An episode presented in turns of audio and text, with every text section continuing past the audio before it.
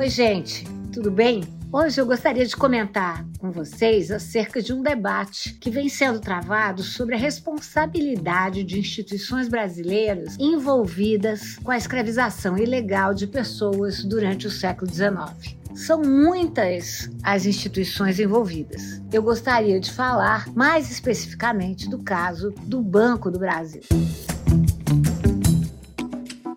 Mas antes de falar desse caso, eu tenho que me referir a um documento escrito por uma série de professores universitários, historiadores, provenientes de várias universidades do Brasil. Justamente foi por conta desse documento que o Ministério Público Federal instaurou esse ano um inquérito civil público para investigar a relação entre o Banco do Brasil e o tráfico de pessoas negras escravizadas durante o século XIX. Para instalação desse inquérito, o papel do documento que foi subscrito por 15 professores universitários, nacionais e estrangeiros, foi absolutamente relevante, assim como o debate que esse documento instaura sobre a responsabilidade de uma instituição como o Banco do Brasil. Assinam esse documento os seguintes professores: Álvaro Pereira do Nascimento, da Universidade Federal Rural do Rio de Janeiro, Ana Flávia Magalhães da Universidade de Brasília, Beatriz Galotti Mamignoni, da Universidade Federal de Santa Catarina, Clemente Pena, da Universidade Federal de Santa Catarina também, Hebe Matos, da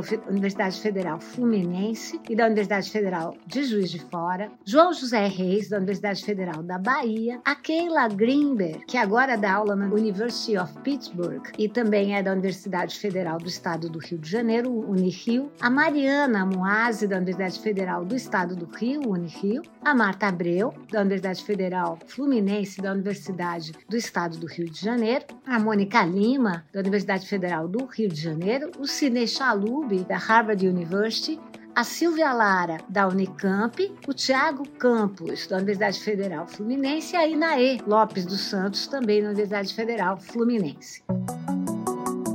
Esse documento é, é um documento que eu recomendo a leitura, mas que basicamente chama atenção para uma questão fundamental, não só do nosso passado, mas do nosso presente. Ou, como eu digo, do nosso passado do presente. Ou seja, são muitas as instituições que foram moduladas pelo escravismo e reatualizaram a escravidão no Brasil do século XIX. Nesse sentido, diferente do que se pensa, escravidão e modernidade eram partes fundamentais do que se viria a ser a maior instituição bancária do Brasil, ao menos naquele tempo. Na memória nacional, nós sempre falamos do Banco do Brasil como um banco longevo, um banco construído na esteira das transformações que vieram junto com a transferência da corte portuguesa para o Rio de Janeiro em 1808. E a narrativa, de alguma maneira, como mostra o documento, evoca uma espécie de nação ainda inexistente, mas de alguma maneira já com essa ideia de perenidade. Mas o que a memória nacional não conta conta muito da linearidade, da perenidade, da relação do Banco do Brasil com o D. João, né? E como o Banco do Brasil segue funcionando. Mas o que não se fala muito, não se fala nada, é justamente da relação entre o Banco do Brasil e o escravismo foram muitas as instituições. Nós vamos falar de uma instituição uh, principal. Ela foi fundada em 1808 e se beneficiou demais do dinheiro que foi produzido pelo contrabando de africanos e pelo financiamento dos negócios escravistas durante o século XIX.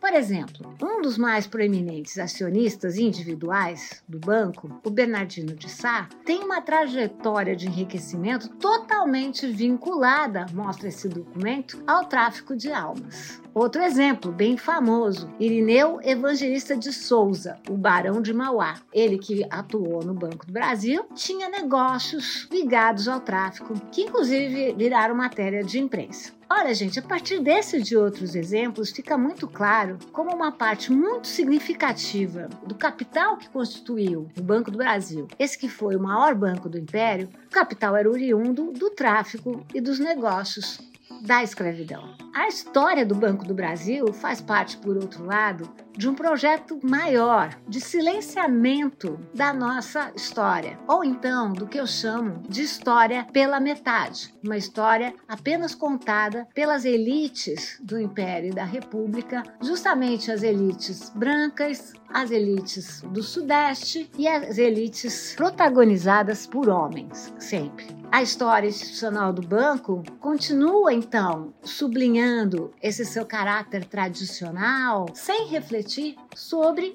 a condição de uma instituição central de um Estado nacional escravista.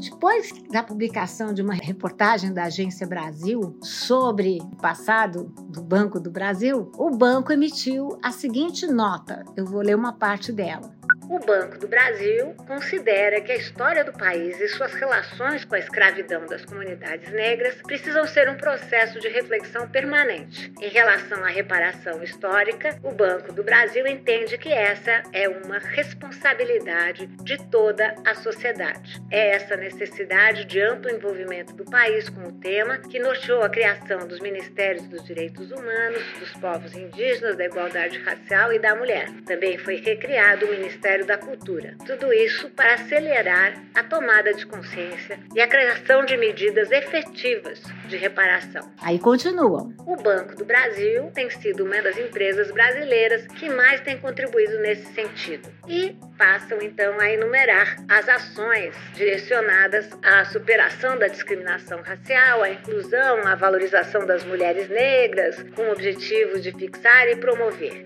eu não vou ler tudo aqui. Eu queria dizer que vale a pena que nós pensemos não só em termos de sociedade, mas que cada um reflita sobre o seu lugar, sobre a sua parte nessa memória durante tanto tempo silenciada. Eu torço para que o Banco do Brasil passe a pensar particularmente sobre de que maneira a riqueza dessa instituição foi feita a partir do escravismo absolutamente definidor da sociedade imperial do século XIX. Se o banco não fizer isso, vai valer a brincadeira que sempre se faz. Ao invés de Banco do Brasil, vamos chamar de Branco do Brasil. assumir esse passado, um passado tão comum às instituições seculares brasileiras, com certeza não só do Banco do Brasil, contar essa história de forma reflexiva, de forma também a trazer muitos dados, é de alguma maneira abrir um processo em que estará em questão não a nossa moral, mas a nossa capacidade de usar o passado para pensar no nosso presente. E o direito à memória, como eu tenho dito, é um direito republicano. Reparação histórica, gente, significa tratar de um passado que durante muito tempo nós não tentamos, não procuramos falar sobre ele. Um passado que foi por nós ocultado. Da mesma maneira como nós tentamos não falar, nuançar mesmo a mácula da escravidão na formação desse nosso país. Falar do Banco do Brasil, falar desse banco que virou uma espécie de símbolo nacional